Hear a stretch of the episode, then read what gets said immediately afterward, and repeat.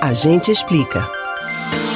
Você já deve ter ouvido falar que o novo coronavírus foi criado em laboratório pelos chineses. Mas um grande estudo realizado por pesquisadores de vários países do mundo e publicado na revista especializada Nature Medicine desmente essa ideia e mostra que o vírus é produto da evolução biológica. Os cientistas dizem que o vírus tem características incontestáveis de vírus natural. Caso o vírus tivesse sido projetado em laboratório, os criadores teriam utilizado como base o genoma de um vírus patogênico conhecido. Mas o genoma encontrado é bem diferente dos de outros coronavírus e, ao mesmo tempo, semelhante a alguns vírus encontrados em morcegos e pangolins.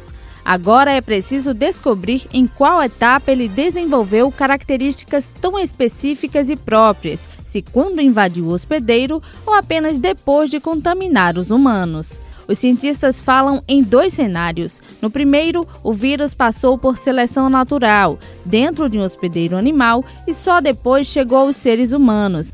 Essa história seria plausível, considerando que os surtos de síndrome aguda respiratória grave aconteceram no ano passado.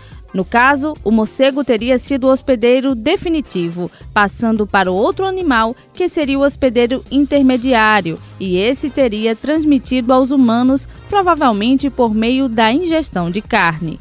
O segundo cenário é o seguinte: o vírus também passou do animal para o humano, mas só se tornou patogênico no corpo do homem. A capacidade de transmissão de humanos para humanos pode ter se desenvolvido pouco antes do início da epidemia, ainda no corpo dos primeiros infectados. Os cientistas seguem estudando para entender mais sobre o novo coronavírus, mas a ciência já mostra que definitivamente o coronavírus não é nada além de uma mutação inerente ao vírus. Você pode ouvir novamente o conteúdo do Agente Explica no site da Rádio Jornal ou nos principais aplicativos de podcasts Spotify, Google e Apple Podcasts. Elis Martins para o Rádio Livre.